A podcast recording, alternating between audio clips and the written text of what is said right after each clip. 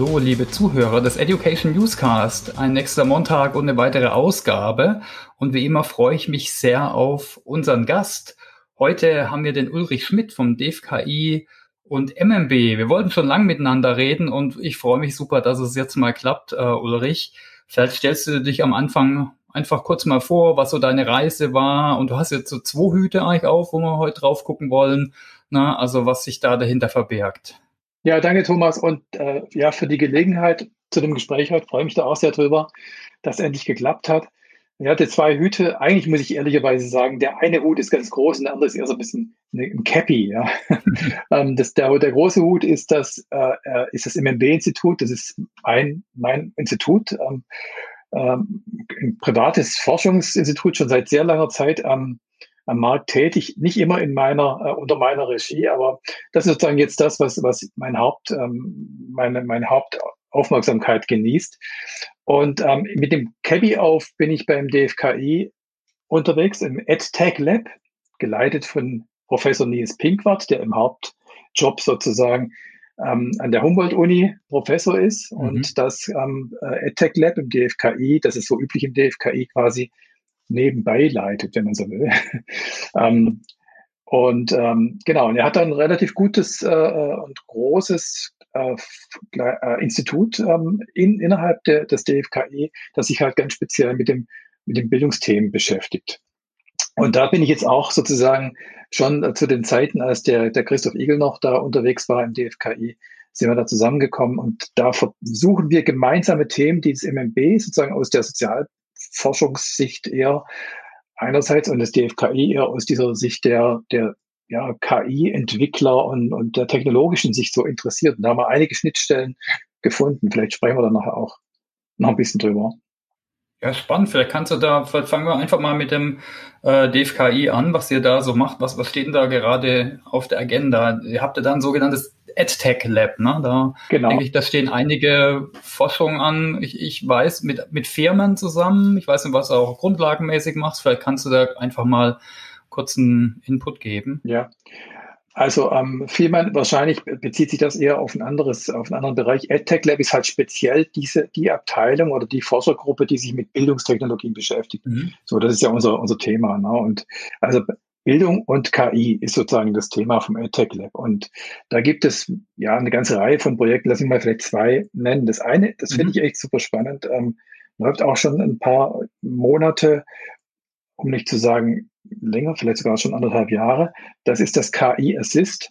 Mhm. Also da geht es, wie der Name schon sagt, um Assistenzsysteme für äh, und zwar für Menschen mit Handicaps, für behinderte Menschen. Ja.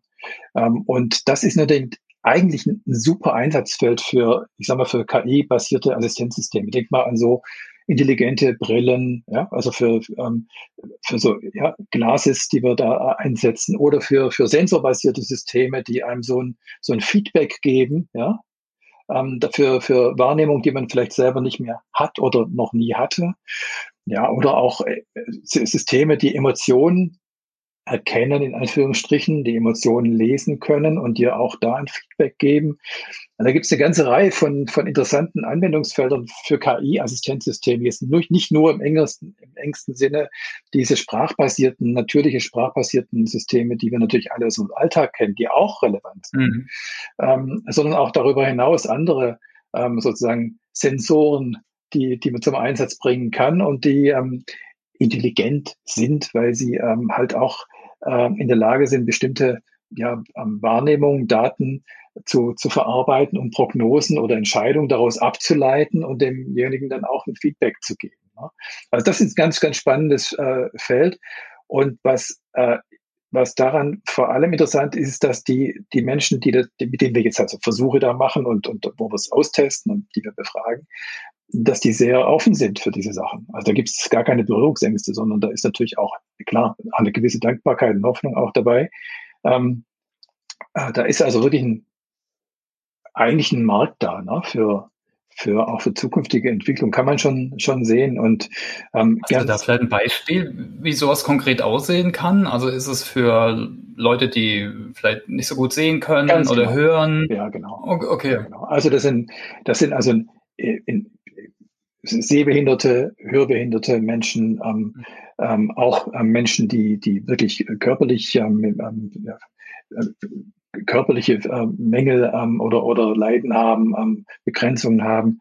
Also unterschiedlichste Dinge, die eingeschränkt sind in ihrem Bewegungsraum und so weiter, die dann durch solche Technologien quasi in die Lage versetzt werden, den, den Wahrnehmungsraum wieder so ein bisschen zu vergrößern. Ja, das ist so die, die, die Idee dahinter.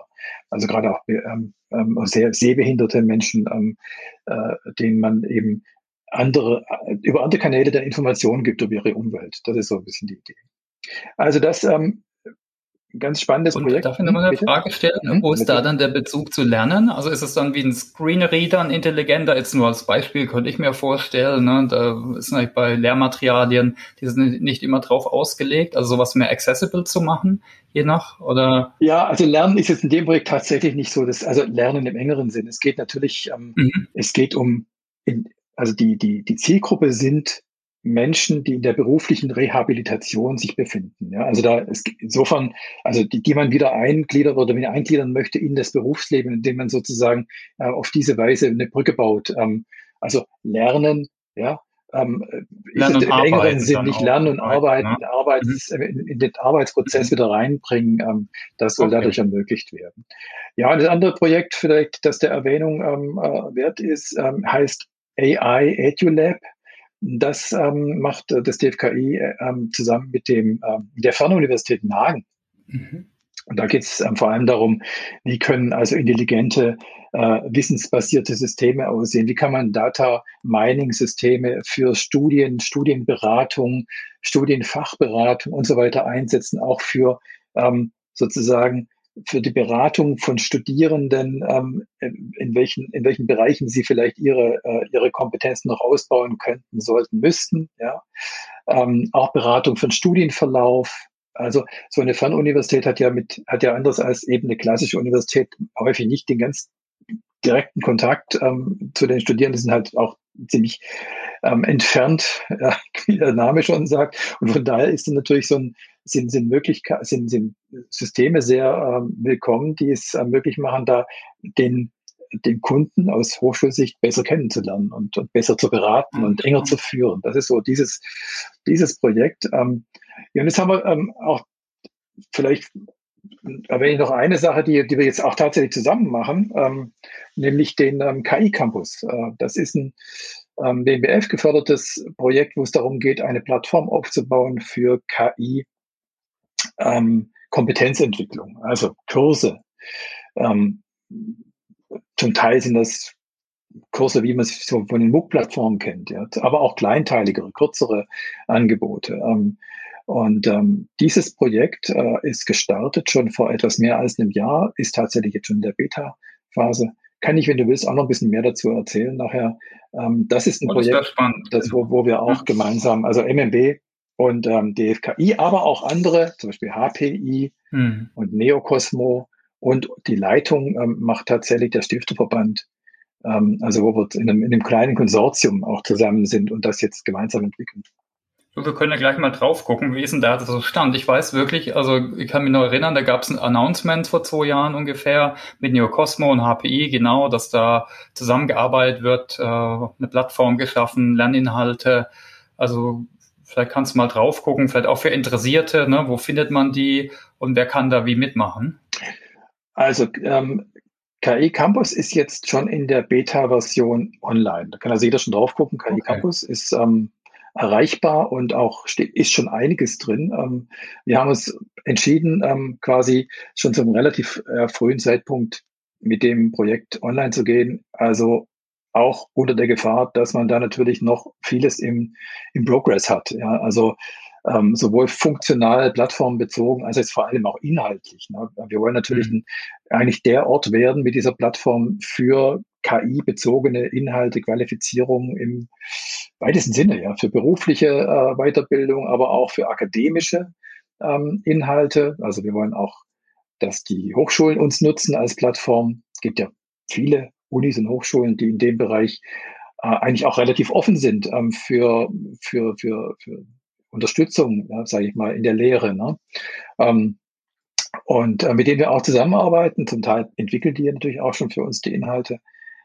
Ja, und ähm, eigentlich wollen wir dann auch wirklich in die Breite gehen. Ähm, für jeden und jede, die äh, Lust haben, ähm, sich in, mit diesem Thema KI in den unterschiedlichen Anwendungsbereichen intensiver zu beschäftigen. Also da haben wir Grundlagenkurse, was ist überhaupt KI, was ist Machine Learning und, und all dieses, all diese Themen, aber dann eben auch wirklich Anwendungsbereiche, Medizin ähm, als ein Thema, ähm, äh, Verwaltung werden wir ein bisschen highlighten im Laufe der Zeit, sicherlich auch ähm, äh, die Ingenieursbereiche. also da, wo man natürlich auch sagt, jetzt aus, aus, ja, aus, aus, äh, aus der Sicht ein, einer Industrienation, wie wir es nun sind, ähm, wo ist eigentlich besonders großer Handlungsbedarf, da wollen wir natürlich auch reingehen mit unseren Inhalten.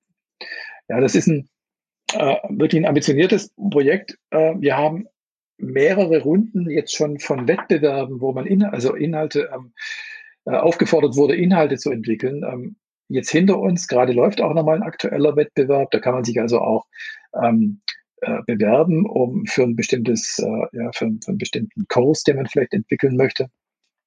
Ähm, und okay, also können Zuhörer mitmachen, wenn sie Interesse wenn es da Interesse gibt, auf jeden Fall. Campus.de. Ganz genau. Das hängen wir in die, in die Show Notes. Genau. Und für, für Anwender, also sagen wir, wir, wir haben ja auch viele Personalentwickler, die zuhören. Wenn jemand Interesse hat, äh, wie läuft das dann? Also ich, ich nehme an, das ist dann so ein Gibt es dann Einzellizenzen äh, oder ist wahrscheinlich alles umsonst, nehme ich mal stark an? Genau, ist ja also öffentlich gefördertes Projekt, klar. Wir, wir sind also ähm, der, der Offenheit ähm, in, in sehr verpflichtet. Wir wollen ähm, jetzt da nicht ähm, von vornherein schon irgendwelche Bezahlschranken drin haben. Wenngleich wir jetzt mal auf lange Sicht natürlich schon auch ja, wie gefordert sind, uns Gedanken zu machen, ähm, nicht nur irgendwie, sondern wir sind wirklich konkret gefordert, äh, uns Gedanken mhm. zu machen, wie man da ein Geschäftsmodell auch draus macht. Ne? Also das ist ja oft so ein bisschen, Thomas, das wirst du ja auch kennen, ähm, diese die, eine schwierige äh, Sache. Man hat, kommt aus einer Förder, Förder, langen, langen Förderperiode raus, ähm, hat vielleicht auch ähm, anspruchsvolle Inhalte entwickelt und dann ähm, sagt äh, der Förder, der Mittelgeber irgendwann mal so, aber jetzt ähm, guckt mal, dass er auf eigenen Beinen steht und macht mal, lasst euch was einfallen. Hm. Aber Modell oder wer, wer dafür bezahlt. Und da ähm, sind wir also von vornherein von unseren äh, Mittelgebern auch darauf hingewiesen worden, dass wir das relativ frühzeitig uns überlegen. Ähm, denn man möchte schon, dass das irgendwann ein, ähm, ja, irgendwann ein, ein, ein auch kommer ja, kommerziell ist nicht falsch, aber ein Modell wird, das sich halt selber dann auch finanzieren kann sich selber finanzieren. Ja. Aber bis jetzt wird es dann auch kostenfreie Inhalte. Die, also da, die, die, Inhalte werden zu einem mhm. bestimmten Teil und vielleicht sogar um, umfangreich, je nachdem, was wir mhm. halt auch für Ideen haben, wie wir es finanzieren, okay. werden die frei sein. Wir haben, das war ganz spannend, in den letzten Wochen uns auch ein bisschen umgeguckt, wie machen es eigentlich die anderen, weißt du, die, ähm, äh, die, die Future Learns aus England und, und äh, die edX, mhm. edX und Udacity. Udacity und, und die ganzen großen Plattformen. Ja. Ähm, mhm. Und interessanterweise ist ein Problem immer äh, natürlich tatsächlich die Frage, wie kannst du aus einem ursprünglich offenen ähm, und kostenfreien Angebot dann irgendwo ähm, in so eine in so eine Kommerzialisierung reinkommen? Denn man hat gelernt, in dem Moment, wo man erfolgreich ist und wirklich Hunderttausende oder, oder noch mehr Nutzerinnen auf diesen Plattformen hat, steigen natürlich auch die Kosten an. Also Erfolg ist mit, mit Aufwand und mit mhm. Kosten und mit organisatorischen Herausforderungen verbunden. Ähm, und das bringt diese Plattform dann quasi in die Knie. Dann sagt man, okay, wir haben jetzt zwar erfreulicherweise 500.000 Teilnehmer da in so einem Kurs, aber wer finanziert die Server und die Support-Infrastrukturen, ähm, äh, äh, die wir dafür brauchen? Mhm. Ne? Spätestens dann, wenn, auch wenn du willst, dass du ähm, kostenfrei bist, musst du dir Gedanken machen, ähm, wo du ähm, ja allein diese sozusagen notwendigsten Kosten, ähm, äh, wie, wie, du die wieder einspielst. Ja. Hm, hm. Ja, da gibt es ja ganz unterschiedliche Modelle. Bin ich mal gespannt. Ne? Manche machen über so Mikrozertifikate, dass du da 100 Euro zahlst oder wie auch immer, oder für Anpassungen. Also da bin ich mal gespannt. Also das packen wir auf jeden Fall in die in die Show Notes. Das äh, ist spannend. Und es gibt gibt es jetzt schon konkrete Inhalte, die man angucken kann? Ja, wir haben schon, ich glaube so ähm, zehn eigene Kurse, die wir sozusagen aus dem aus dem Wettbewerb, die schon fertig sind, die da drin stehen. Also ähm, ich glaube, für Mediziner ist einiges drin. Ähm, also Grundlagensachen sind drin. Und dann haben wir 20 weitere Kurse, die haben wir sozusagen ähm, kuratiert. Das ist ja auch offen für andere ähm, Inhalte, die wir da relevant hatten. Dann haben wir jetzt gerade mit dem Deutschen Volkshochschulverband auch eine ganz spannende Kooperation gemacht ähm, zum Bereich ähm, Data Literacy. Da gibt es auch ein, ein tolles ähm, ein Kursangebot drin. Also wir wachsen jetzt sozusagen so langsam ähm, einerseits in die fachliche Vertiefung rein, andererseits aber auch in die Breite, also für die interessiertere, äh, interessierte Öffentlichkeit, für die ähm, sogenannte äh, für, die, für diejenigen, die halt jetzt ähm, nicht unbedingt einen Abschluss machen wollen oder ein Microzertifikat haben wollen. Ja, Stichwort Microcredits ist natürlich auch für uns super spannend. Ne? Das wollen wir mhm. natürlich auch gern ähm, entwickeln. Ähm, da ist auch so ein bisschen unser MMB-Input ähm, gefragt. Das ist so unser Thema, unser, eines unserer Lieblingsthemen.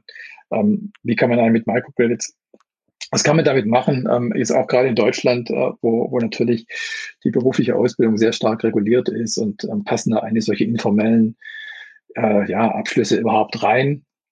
Wie passen die da rein? Wer akzeptiert sie? Wer bezahlt dafür? Und gibt viele Fragen, aber es ist auch in Deutschland ein spannendes Thema. Ja, spannend. Und jetzt vielleicht nochmal allgemein auf die Forschung geschaut.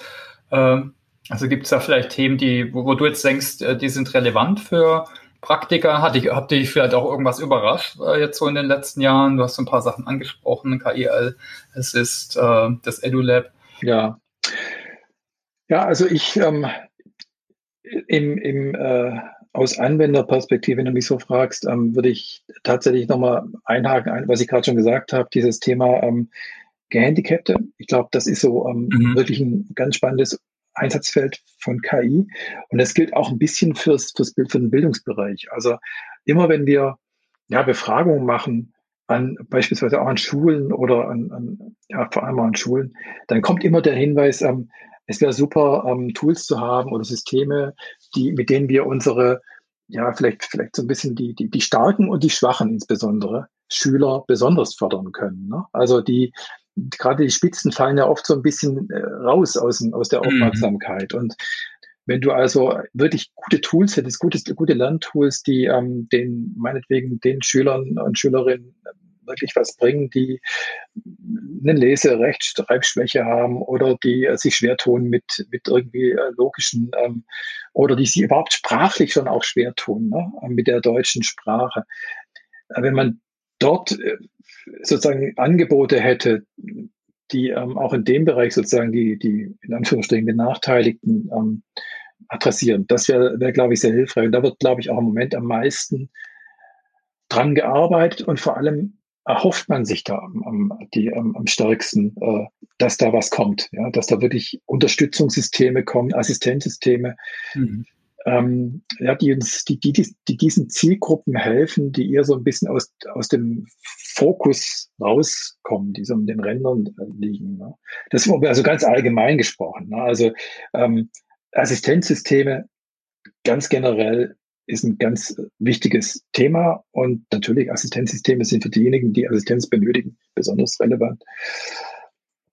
Ähm, und sonst ähm, haben wir natürlich in dem Bereich äh, wirklich auch viel zu tun noch mit, ähm, mit Qualifizierung nach. Äh, wir müssen, wir müssen Menschen in den Arbeitsprozessen, ähm, in, den, in, in unseren sozusagen Kernindustrien jetzt relativ rasch auf, auf so ein Level, auf so ein Verständnislevel bringen, ähm, das halt notwendig ist, um sich in solchen äh, immer stärker ja, automatisierten Umgebungen dann auch entsprechend zu bewegen. Ne? Und nicht nur das, also ich finde, so das Thema. Mhm darf ich das noch kurz sagen? Ich, ähm, äh, weißt du, die, äh, ja, wenn du mal so ein bisschen de, oh, guckst, was so im Business, E-Business so los ist, ne? Äh, wie, wie stark da inzwischen ähm, schon Recommendation-Systeme zum Einsatz kommen, ne? wie, wie unverzichtbar die teilweise sind, wenn du, wenn du dich online irgendwo bewegst und, und irgendwas Sinnvolles raussuchen möchtest, was für dich passt. Ne? das machen wir alle automatisch, dass wir uns immer mehr verlassen auf die Empfehlungen von, auf Kaufempfehlungen oder mir ist es kürzlich so gegangen, als ich Renovierungssachen zu tun hatte, ich musste dann irgendwelche Duschwannen kaufen und so Zeug, weißt du, also was du eben nicht, wo du dich nicht mhm. auskennst, mhm. ne? Und natürlich verlässt du dich dann auf so ein, auf so ein Shop-System, dass der sagt, zu der Duschwanne gehört jetzt diese, keine Ahnung, die Dichtung und, und, und der ähm, Abfluss und so weiter. Ähm, das kannst du gar nicht wissen als, als Laie. Früher wärst du natürlich zum Handwerker gegangen, hättest du das, bauen wir das einfach ein oder was muss ich jetzt, oder in den Baumarkt, wobei du im Baumarkt oft auch aufgeschmissen warst, wenn du jemand gefragt hast. Aber jetzt gehst du an so, in so einen Shop und erwartest eigentlich selbstverständlich, dass dieses System dir sagt, wenn du diese Duschwanne kaufst, dann brauchst du noch ne, diese fünf anderen Sachen, ähm, um, um die sinnvoll einzubauen. Und diese, äh, ich sag mal, diese, diese Empfehlungssysteme, gerade wenn es komplexere Dienstleistungen oder Produkte sind, die sind so unverzichtbar geworden und so, und die erwarten wir alle so selbstverständlich, dass Seiten oder Anbieter, die das nicht haben, eigentlich abgehängt werden. Also wenn du deinen Nutzer, ich sag mal, verstehst du, wenn du deinen Nutzer ähm, selber überlässt, hier ist das, hier ist unser Katalog, da sind 100.000 ähm, Artikelnummern drin, da gibt es ungefähr 20 verschiedene Dichtungen, die zu deiner Duschweine passen. ähm, wie soll der, wie soll sich da jemand zurechtfinden? Das geht einfach gar nicht. Also dieser Shop ist sinnlos. Ja, gibt aber noch genug, die genauso funktionieren. Aber der eine Shop, der sagt, beschäftige dich gar nicht mit Katalog und, und, und, und, und Bezeichnungen und, und so weiter, sondern dieses System sagt dir schon von vornherein, was du brauchst. Ja, ähm, das hat gewonnen. Und so ist es in allen Bereichen. Ja, also das kannst du durchgehen. Und ich, ich erwähne es jetzt etwas ausführlich. Also entschuldige bitte, dass ich da so leicht aushole, aber ich erwähne es halt deswegen, weil ich glaube, dass, dass wir ähm, auch im quasi in, in, in unserem alltäglichen Umgebung wirklich mehr Kompetenz brauchen. Also dass die, die Leute, die irgendwie Online-Business machen, egal ob sie was verkaufen oder ob sie äh, was vermarkten, ähm, eben diese Kompetenzen aufbauen müssen ja, und, und, und Bescheid wissen. Man muss nicht alles entwickeln können, aber man muss doch wissen, welche Funktionalitäten werden erwartet, welche sind denkbar. Was kann man eigentlich? Was ist dann der Kunst? Was werden die Menschen heute erwarten? Ja. Und da sind wir, glaube ich, noch weit davon entfernt, das in die Breite zu bringen. Und da muss dieser IKI-Campus auch irgendwo rein. Das ist mein Punkt. Okay. Ja, ja, absolut. Ne? Das ist ja auch, was uns als SAP äh, betrifft, allgemein, aber natürlich auch speziell im, im Schulungsbereich. Ne? Wir nennen es Discovery. Ne? Wie finde ich unter den 3.000, 4.000 Schulungen von SAP, äh, wie finde ich da die, die für meine Rolle, für mein Niveau äh, passt. Und das ist natürlich mit nur einem Katalog, mit den ganzen, mit der ganzen Komplexität dahinter an, an Produkten im Endeffekt oder Möglichkeiten. Und dann kommen nochmal Formate. Äh, das ist schon ein Riesenthema. Also, ne, also da praktisch ist es so was wie eine Beratung. Wir sehen ja aber auch, das Experience Data wird immer wichtiger. Wir gucken ja selbst auf Ratings, ne, müssen wir aber auch gescheit aufbereiten, kuratieren. Also spannendes Thema. Ja, aber das ist ja auch spannend. Das ist ja auch so ein bisschen, ich sag mal, so ein bisschen ein Paradigmenwechsel. Weißt du, wenn du, wenn du, ich meine, du bist ja auch schon länger in dem Geschäft, mhm. wenn du vor 20 Jahren solche, solche ähm, Systeme gebaut hast und solche Angebote online entwickelt hast, dann hast du, musstest du immer überlegen, wie spreche ich meine Zielgruppe wie treffe ich die möglichst genau, was wollen die haben, was, was suchen die, ähm, wie kann ich das dann auch umsetzen, dass die wirklich schnell dort sind, wo sie sind und so weiter. Und das musstest du alles entwicklungsmäßig auch hart vercoden sozusagen. Ne? Und wenn, wenn da irgendwas nicht gestimmt hat in dieser sozusagen ähm, Erwartung, was die Nutzer wollen oder andersrum, was die Nutzer ähm, von dem System erwarten, dann äh, hat es nicht funktioniert oder hast du ein großes Problem bekommen. Heute kannst du lernende Systeme, hast du quasi hast du lernende Systeme, die selber schlauer werden, die, die, die immer mehr ähm, äh, äh, quasi automatisch erkennen, ähm, äh, welche Bedarfe die Nutzer dieser Seite haben und ähm, quasi sich darauf permanent anpassen. Ja? Und das ist, glaube ich, das macht ja auch vieles einfacher. Aber du musst es natürlich entwickeln, du musst es einsetzen. Ja? Ähm, und äh, wir sind aus meiner äh, sozusagen Beobachtung da noch ein Stück weit weg. Ähm, äh, und vieles ist eben doch noch sehr statisch und vieles ist noch ähm, äh, äh, ja aus, aus, einer alt, aus einer anderen Zeit. Und gerade wenn du jetzt an Bildung denkst, ähm, an diese großen Bildungsplattformen, die, wie du ja sagst, ähm, die eben zig äh, Kurse da drin haben und, und Hunderttausende von Teilnehmern, ähm, das funktioniert halt nicht mehr ähm, ohne solche ja, Unterstützungs- oder Assistenz- und, und Empfehlungssysteme, die wir da äh, im Einsatz haben. Also das kannst du tatsächlich nur noch so machen. Deswegen gucken wir natürlich auch am KI-Campus, ähm, wie wir das ähm, im Laufe der, der, der nächsten zwei Jahre noch, noch umsetzen können, dass wir den, den Campus selber auch intelligent machen, so weit wie es halt geht. Ne? Auch mit hm. ja, Chat-Funktionalitäten äh, und Beratungsfunktionalitäten, die da also unverzichtbar sind halt. Ja, spannend. Also es wäre jetzt auch eine Frage gewesen, ne, wo ist so die Zukunft? Aber ich glaube, die Antwort hast du schon gegeben, dass es da mehr, mehr an mehr Beratung der Lerner im Endeffekt, äh, Hilfe bei der Auswahl, Kommerzialisierung sind da Themen. auch äh, Barrierefreiheit.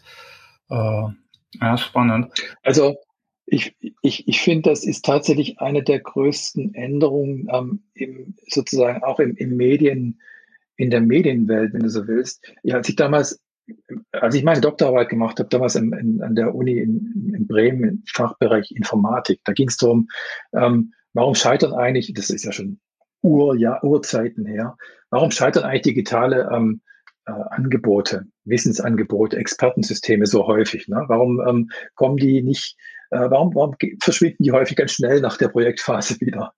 Beratungssysteme für Bürger und, und, und Sachbearbeiter, das hat man damals ja alles angefangen vor, vor 30 Jahren. Und wir haben festgestellt, ähm, da werden mit viel Geld irgendwelche komplizierten Expertensysteme aufgebaut und dann verstauben die quasi nach kürzester Zeit schon unterm Schreibtisch und keiner macht sie mehr an. Denn man ähm, hat festgestellt, es ist viel zu aufwendig, da lang zu suchen und rauszufinden, äh, was jetzt gerade der Sachverhalt ist. Ähm, und mhm. damals habe ich ähm, sozusagen äh, in dem Projekt, in dem ich da war, einfach haben wir festgestellt, die scheitern halt deswegen, weil, weil man viel zu wenig, ähm, ja, ja, trivialerweise viel zu wenig guckt, was brauchen eigentlich die Nutzer? Ähm, was können die Nutzer und was brauchen sie tatsächlich? Man hat immer viel zu sehr angebotsseitig ähm, entwickelt. Und ich glaube, ne? ne? das ist so ein bisschen diese, ich möchte nicht sagen, dass das heute verschwunden ist. Design nennen wir ja. es, ne? vom Lerner ausdenken, ja. was er aus dem ja. E-Business oder E-Commerce und so kommt, ne? Man muss ja Produkte vom, vom Nutzer ausdenken oder UX, äh, jetzt nennt man es auch Employer Experience, egal wie das Buzzword heißt. Aber ich glaube, das ist wichtig und das ist ja auch im Instructional Design bis hin dann zum EdTech äh, äh, äh, Design äh, ist das natürlich auf jeden Fall ein neues Paradigma, was auch eine Weile dauert, denke ich. Äh, ja, genau. Das, also diese, auch die ganze, sagen wir, die ganze Methodik, wie solche Produkte entwickelt werden, mit dieser ganzen Agilität und MVPs, also wirklich äh, schrittweise, weil man merkt, wir müssen einfach immer wieder dazu lernen, was, was funktioniert, was funktioniert nicht und ganz schnell dann auch entsprechend ähm, äh, entwicklungsseitig reagieren. Und das war natürlich damals weit davon entfernt. Da hat man irgendwie so Wasserfallmodelle und das werden wahrscheinlich die, die Use Cases sein und darauf, äh, äh, das, das entwickeln wir jetzt mal und dann werden wir, dann gehen wir dann weiter. Es war alles unheimlich lang und, und, und, und statisch und, und hat häufig dann eben auch nicht funktioniert. Und ich glaube, wie gesagt, heute kannst du eben auch durch solche smarten ähm, oder intelligenten ähm, äh, äh, Verfahren in diesen Systemen vieles davon auch auffangen, wenn du, wenn du ähm, Systeme hast, die eigenständig reagieren können auf die wechselnden Nutzerbedarfe im besten. Also im, im, im, im ich sag mal, ich, ich bin da jetzt etwas emphatisch, ja. Also ähm, ob das immer so dann zutrifft und funktioniert, lassen wir jetzt mal ähm, dahin äh, stehen. Aber im Idealfall ähm, sind das Systeme, die halt reagieren können, die dazulernen und immer adaptiver werden ähm, zu dem, was du halt ähm, als, als Nutzer da suchst. Ich weiß nicht, ob du gelesen hast, die letzten, ähm, ähm, vor einigen Tagen gab es eine Bertelsmann-Studie, ähm, die haben untersucht die Corona-Warn-App. Hast du das zufällig gesehen? Äh, also warum, was, was ist sozusagen wichtig in der, oder der Corona-Warn-App? Ähm, wie wird die genutzt und was wird nicht so genutzt und so weiter? Und die, ähm, die Forschergruppe, die das also untersucht hat, hat irgendwie nicht so wahnsinnig überraschend festgestellt, dass also die meisten Nutzer das Thema Datenschutz weit weniger wichtig finden als den konkreten Nutzer, die Nutzen dieser App. Das habe ich gelesen, dachte, ja, das hätte man sich ja nun vielleicht auch schon mal ein paar Wochen vorher mal überlegen können, ob, ob ähm, oder ja, verstehst du? Dass, ja, absolut. Also dass man, dass wir jetzt, weiß ich nicht, das Ding ist jetzt da anderthalb Jahre äh, unterwegs und wir, wir machen jetzt eine Studie und sagen, übrigens, der Nutzen dieser App ähm, ist viel wichtiger für diejenigen, die das, die das einsetzen, der konkrete Nutzen, als das Thema Datenschutz. Ja, meine Güte, also das ist ja irgendwas. ähm, äh, ja, das ist die alte Leier, ne? Wird eben von Experten für Experten ja äh, aber nicht für die Endnutzer designt. Ja. Aber das bringt mich eigentlich zu der guten nächsten Frage, weil du, dein großer Hut, äh, da ist das MMB-Institut. Ja. Und da guckt ihr ja, vielleicht kannst du noch mal kurz sagen, was ihr allgemein macht, er guckt, aber ähm, macht, aber ihr macht unter anderem auch Reports, die finde ich immer spannend. Was ist so State of the Union in Deutschland bezüglich Lernansätze, Lernmethodik und so? Und wie weit sind wir da eigentlich im KI-Bereich? Also ich würde mal ich will es nicht angeben, aber so Firmen wie SAP, ne, wir machen schon ewig lang Piloten mit Chatbots und Machine Translation und Pipapo. Aber immer wieder, wenn ich irgendwo davon erzählen. Also ich nur ganz, ganz wenige, die, die es einsetzen. Ne? Für viele ist jetzt Blended Learning und Virtual Classroom ist so modern. Ne? Äh, also wie siehst du denn da so den Markt jetzt bezüglich ja. KI?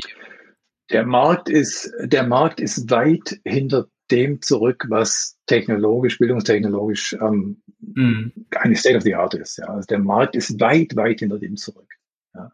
Wir haben im, im Bildungsmarkt Technologien und, und Angebote, Formate im Einsatz, die sind Asbach uralt. Web-based Training, Videos, ja. Ähm, äh, in, in sozusagen, das sind die, das sind nach wie vor die, die, die das, das ist das, was, ähm, was halt funktioniert, was sich irgendwie etabliert hat, ja. Und wenn du die, weil du bist bei SAP, ihr werdet auch Bildungsplattformen im Einsatz haben, wo du halt dich durch irgendwelche PowerPoint, äh, vertonte PowerPoints durch, durchklicken kannst. Das ist nicht verschwunden. Genau. Im Gegenteil, das ist, ähm, das ist äh, Realität in vielen Bereichen. Ne? Also da bist du von KI und Assistenz und intelligent und arbeitsplatzbegleitend ähm, meilenweit ähm, entfernt. Ja? Da ist jede Menge Luft nach oben. Und ähm, das ist auch das, was wir feststellen. Also wer jetzt erwartet, dass, ähm, obwohl wir alle über KI reden, ähm, dass sich schon irgendwie ausdrückt in konkreten Produkten, Lernprodukten, der ist ähm, jedenfalls, was den deutschen Markt angeht, auf einem äh, äh, Holzweg. Das ist, ähm, das ist nicht der Fall. Also wir stellen fest, die, die nach wie vor führenden Formate sind eigentlich klassische ähm, webbasierte Schulungen, ähm, selbstgesteuert, ähm, ähm, natürlich mobil heute, das ist logisch, ne, das, da brauchen wir jetzt keinen, ähm, du kannst ja auf, auf äh, auf dem Smartphone ähm, vieles schon tun und so, aber ja, da fängt schon an, die höhere Kunst. ähm, so richtig ähm, adaptiv sind die denn dann doch wieder nicht, die meisten Sachen. Aber Blended Learning ist, das steht seit, seit wir die Befragung machen, unser jährliches Monitor, äh, Monitoring, ähm, steht das an erster Stelle. Und dann ist es oft gefolgt von solchen Themen wie ja, Video-Tutorials, ja, die sind natürlich ähm, allgegenwärtig, ähm, ganz klar. Und dann kommen so soziale Lernfunktionen, äh, kooperatives Lernen. Da hat man, äh, da haben wir festgestellt, dass das vor drei, vier Jahren relativ weit oben stand, jetzt wieder nach hinten gerückt ist, trotz ähm, der Tatsache, dass wir alle Slack und, und, und Konsorten natürlich auch verwenden. Teams, so, genau. Das hat sich, also das ist, das ist so abgewertet worden von unseren Experten. Die sagen, das ist nicht so, ähm, das ist doch nicht so relevant, wie wir dachten. Also jetzt als, als, ähm, als Produkte. Ne? Ähm, und ähm, ja, und dann, ich sag mal, intelligentere ähm, Verfahren ähm, äh, fürs Lernen, für Lerntools nutzbar zu machen, Systeme, die adaptiv reagieren, die ähm, Daten analysieren und, äh, und so weiter. Ähm, Learning Analytics sind so Sachen, die stehen relativ weit unten. Das, das sind keine äh, Themen, mit denen du heute ähm, als E-Learning-Anbieter, E-Learning sage ich, ja, digitaler Lernanbieter, äh, Geld verdienen kannst. Das ist so das, was wir im Moment rausgefunden haben.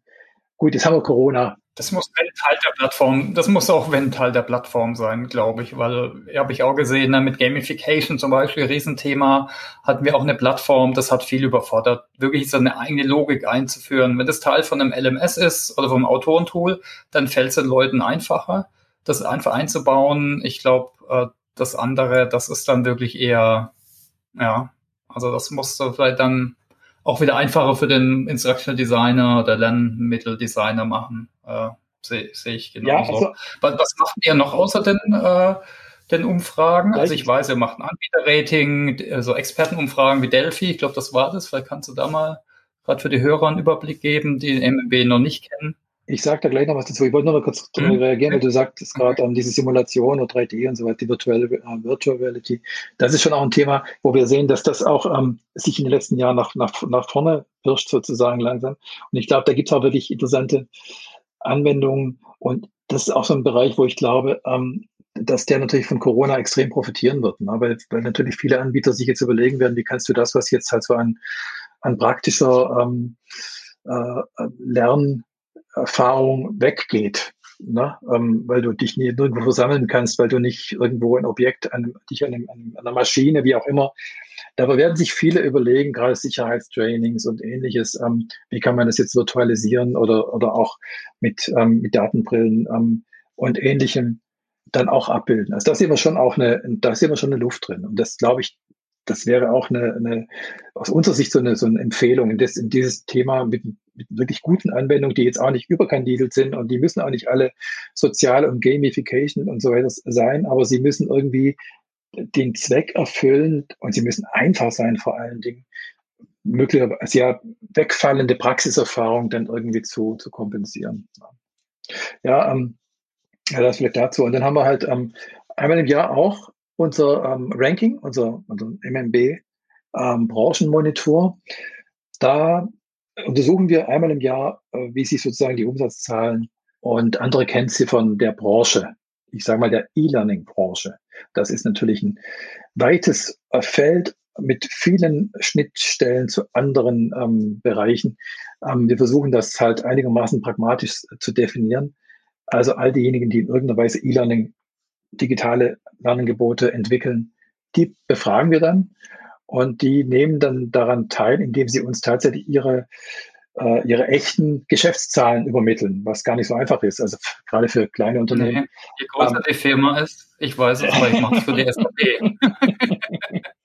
ich bin gespannt auf nächstes Jahr, aber echt, weil da wurde jetzt viel, ich sage, es hört sich negativ an, zwangsdigitalisiert. Mhm. Da bin ich mal gespannt, äh, wie, wie stark die Verschiebung äh, ist und auch wie das aussieht. Ne? Also was für 2020 dann bin ich gespannt, ne? wie da die Zahlen dann aussehen. kennst dich wahrscheinlich besser aus als, als du kennst dich mit Sicherheit besser aus, was SAP angeht. Aber SAP ist ja bei uns sozusagen jetzt SAP Training und ähm, ist ja äh, immer auch auf den, auf den ersten zwei, drei Plätzen zu finden. Ne? Das ist ja einer in Deutschland natürlich. Nicht, habt, ähm, wir haben in diesem Jahr, in diesem Jahr zum Beispiel eine Zahl für SAP, das hat einen Jahresumsatz von 64 Millionen. Das ist doch ganz ansehnlich. Genau. Es ist halt ein guter Mix aus Technologie, aber auch immer mehr Inhalten. Ne? Da ist der Learning Hub drin, genau. virtuelles Klassenzimmer, aber auch dann die Lernplattform, Autoren-Tools. Das, äh, das, das, eigentlich, das ist schon eine außergewöhnliche Zahl für diese Branche, sage ich mal. Da gibt's dann noch die WBS Training, die ist auch, die spielt auch in dieser, in dieser Liga, sage ich mal, mit. Das kommt halt auch immer darauf an, was du da reinzählst. So, ne? Also da müssen wir uns schon ein bisschen damit leben, dass das alles jetzt auch, ähm, wie soll ich, du kannst jetzt von außen da ja. nicht wirklich Wenn den Unternehmen. Oder Teams, hm? oder? Wenn du Zoom oder Teams reinzählen ja, würdest, ah, genau, äh, dann wäre Microsoft und Zoom wären dann, dann die Big Player plötzlich, ne, für, für, für 2020. Das, genau. Ist ja irgendwie teilweise auch lernen. Aber da gab es auf LinkedIn schon wilde Diskussionen. Also ich, da könnten wir lang drüber diskutieren. Ja, ja also uns geht es halt darum, quasi die, die im engeren mhm. Sinn der Branche zugehörigen Unternehmen in Deutschland auch nochmal. Äh, es gibt ja eigentlich, Thomas, es gibt ja kaum Zahlen dazu. Ne? Also es ist ja wirklich, ja. Ähm, wenn du, wenn du wissen willst, was diese Branche in Deutschland umsetzt, macht und wo sie hingeht und gibt es da eigentlich nichts und wir tun uns äh, damit auch schwer, das einmal im Jahr zu erheben, weil du, du musst den, den Unternehmen hinterherlaufen, ja, du musst sie beknien, ähm, gebt uns eure Zahlen und, und, und erzählt uns nicht nur irgendwas vom Pferd, sondern wir wollen es wirklich wissen äh, und zwar belegbar wissen, was da umgesetzt wird. Und da kann man sich, ich kann das auch verstehen, da, da, da tun sich viele schwer, sich da so ähm, äh, in die Karten gucken zu lassen. Und die, die natürlich ein gutes Geschäftsjahr haben, die sind aber gleich die Ersten, die sagen, ja, hier, ist, hier sind unsere Zahlen, ähm, wir sehen uns schon da auf den ersten drei Plätzen. Aber gut, aber es geht ja auch nicht darum, wir wollen ja kein, kein Best-of machen oder kein Ranking in dem Sinn, sondern wir wollen ein Bild liefern, wie sich die Branche als Ganzes so entwickelt. Und da haben wir jetzt schon gesehen, dass, ähm, dass das letzte Jahr jetzt keines war, wo man sagt, ähm, da ist das explodiert. Ein Wachstum von insgesamt vier Prozent. Das liegt zwar deutlich über dem Bruttosozialproduktwachstum, aber es ist jetzt kein Wachstum, wo man jetzt ähm, in den letzten Jahren war das, lag das teilweise im zweistelligen Bereich. Ne? Da ist dann, jetzt ist das so ein bisschen weggebrochen.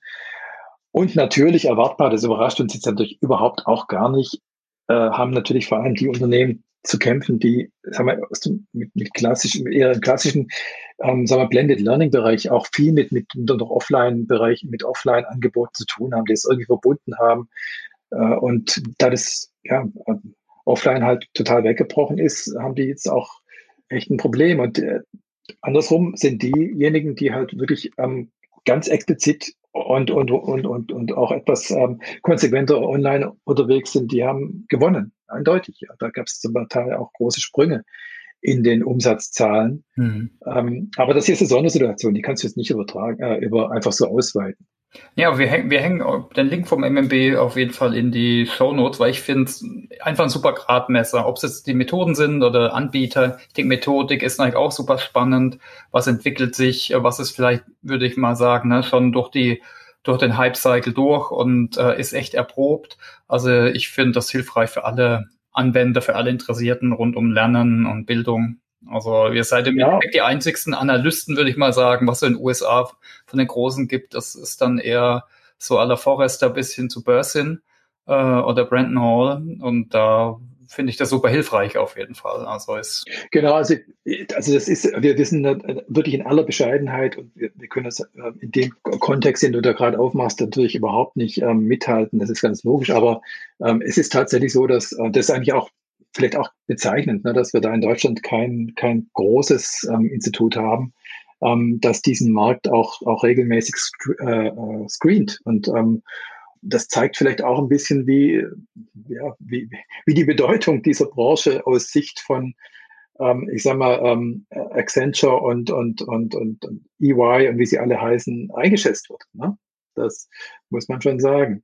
Aber es, also in Deutschland muss man halt auch sagen, ist, Bildung ist halt kein, kein großer Markt und, und in den Bereichen, wo es ein Markt ist, da, da funktioniert es auch bei uns. Betriebliche Bildung und auch die, der ganze Freizeitlernbereich, ähm, diese ganz, diese vielen Hunderten, Tausende von, von Videotutorials, die wir da sehen bei YouTube, ähm, die, die, die Learning Nuggets, die da überall so produziert werden, das ist ja ein Riesenthema. Ne?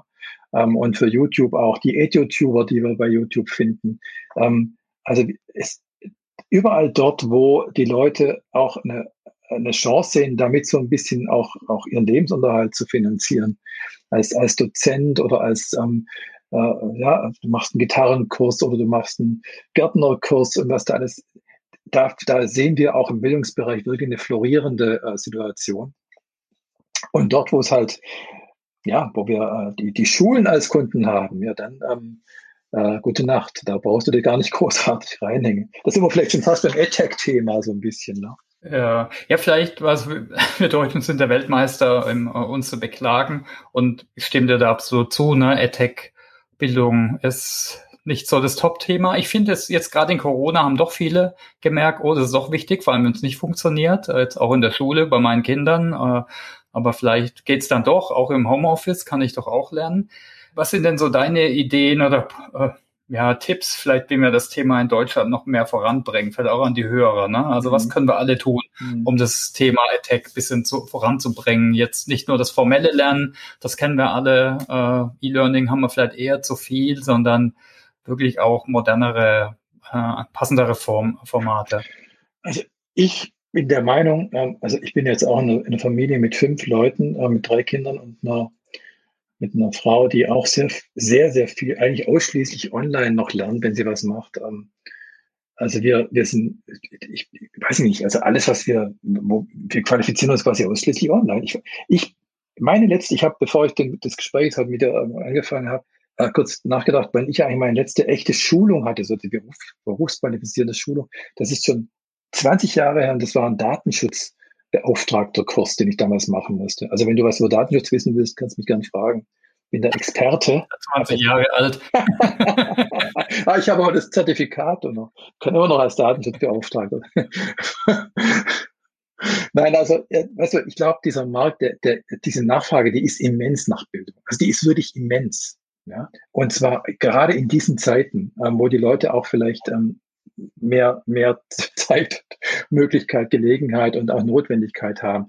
Wir haben Upskilling-Programme in allen großen Unternehmen, ja, ähm, mit, mit irrsinns viel Aufwand. Ähm, also der, ich glaube, es gibt überhaupt keine bessere Zeit als die, die wir jetzt gerade haben für, für innovative Bildungsanbieter. Und, und ja, das, das ist die eine Seite. Und da müsste man eigentlich auch sagen, hier EdTech, äh, also Gründer, ja, und Gründerinnen, wenn ihr in dem Bereich aktiv wird, dann denkt an diese Bereiche, an den ganzen Bereich des Freizeitlernens, an den, sagen wir mal, das ist ein Hobby, ja, aber das ist ja heute sehr, sehr umfangreich. Ja.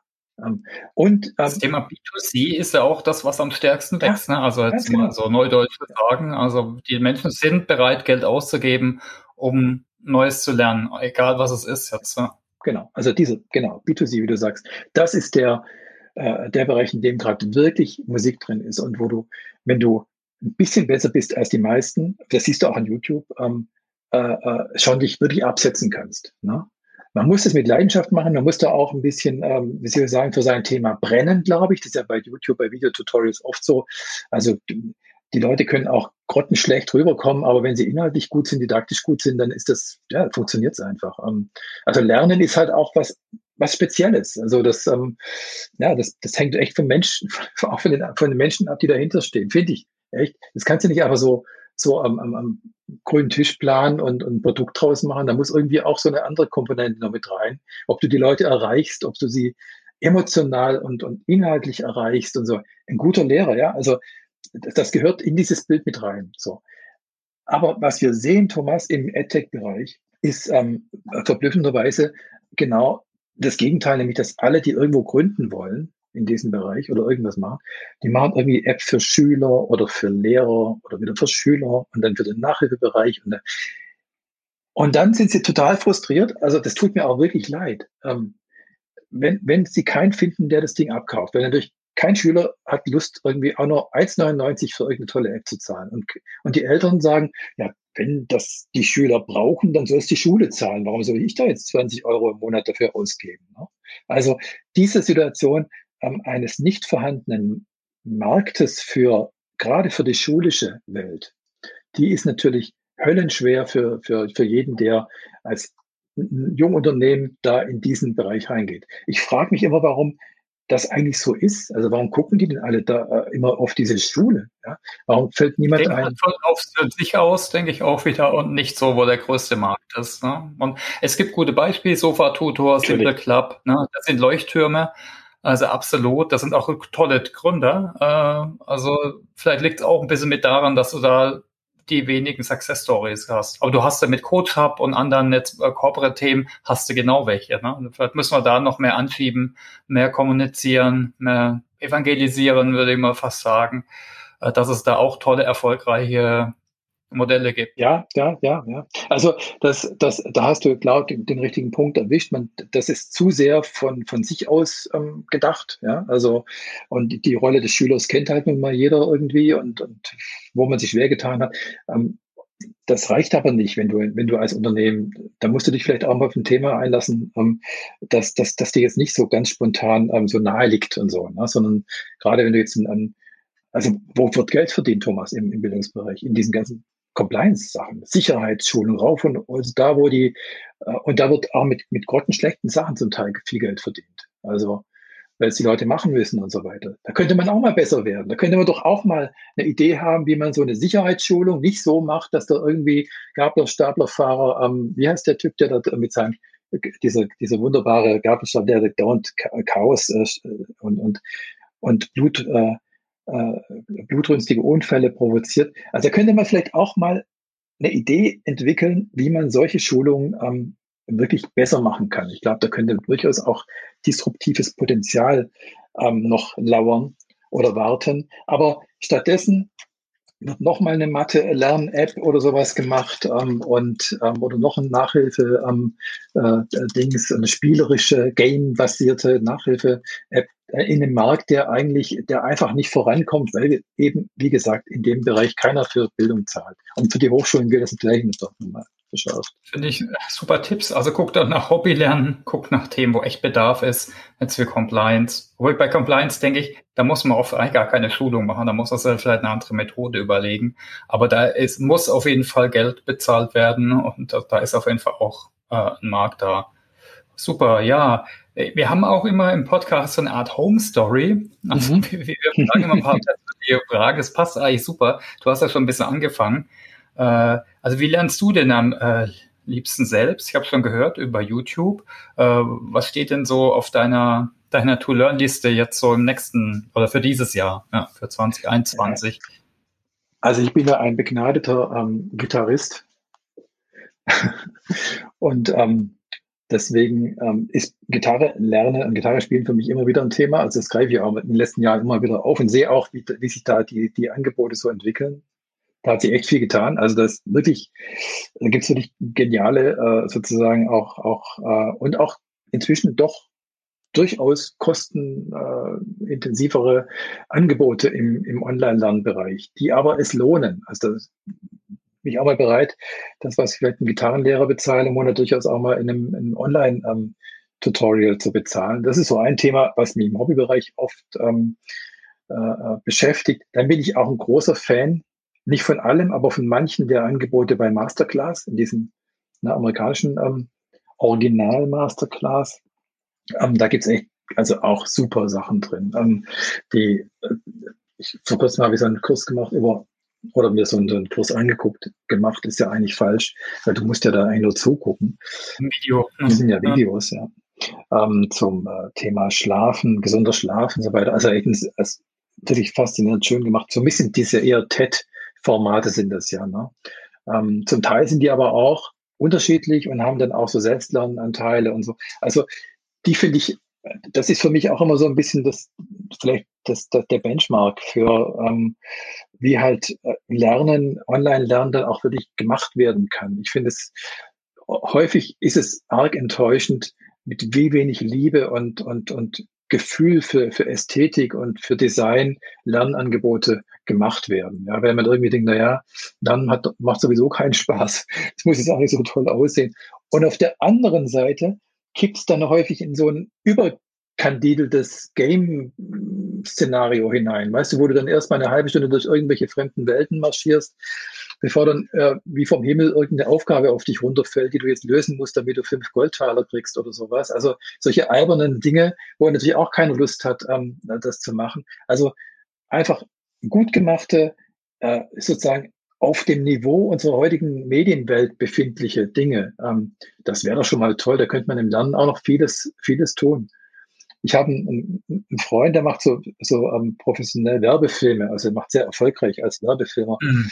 Und wenn du siehst, mit welchem Aufwand so, so ein 30-sekündiger Werbefilm gemacht wird, ähm, wo in super Zeitlupe Drohnen ähm, äh, äh, äh Filme gemacht werden, um irgendwas ins, zu inszenieren, da dachte ich oft schon, auch nur zehn Prozent von diesem Engagement oder von dieser Kreativität ähm, äh, und von dieser ja auch Liebe zur Sache ähm, für Lernprodukte und wir könnten da ja wo ganz anders sein. Ne? Also vielleicht würde das auch ja die, die Menschen so anders erreichen, wenn man schon sich mit, mit vielleicht auch mit Themen beschäftigen muss, die man äh, gar nicht so gern macht. Aber du hast ja gefragt, was ich gern mache. Also Masterclass und so mhm. Tutorials aller Art ähm, von von WordPress ja, bis zu, keine Ahnung, ähm, aber so alltäglich halt so ansteht. Eigentlich ähm, gibt es nichts, was ich nicht online lerne, aber so richtig im Kurs, so ein MOOC oder so, ähm, habe ich, wenn ich ehrlich bin, noch nie einen vollständig gemacht. Also ich habe immer, ähm, natürlich mache ich die andauernd auch, auch beruflich unvermeidlich, ähm, aber ich stelle fest, dass ich da sehr selektiv mit umgehe. Also wenn ich nur immer punktuell reingehe, mir das rausziehe und ähm, da ich auch keinen Abschluss brauche und keinen, ne, ähm, habe ich häufig auch die Motivation nicht, da irgendwo bis zum Schluss irgendwo dran zu bleiben. Okay, und wie hältst du dich up to date jetzt zum Thema Bildung? Also hast du da noch Empfehlungen? Natürlich den MMB Newsletter äh, abonnieren. Okay, das ja selber.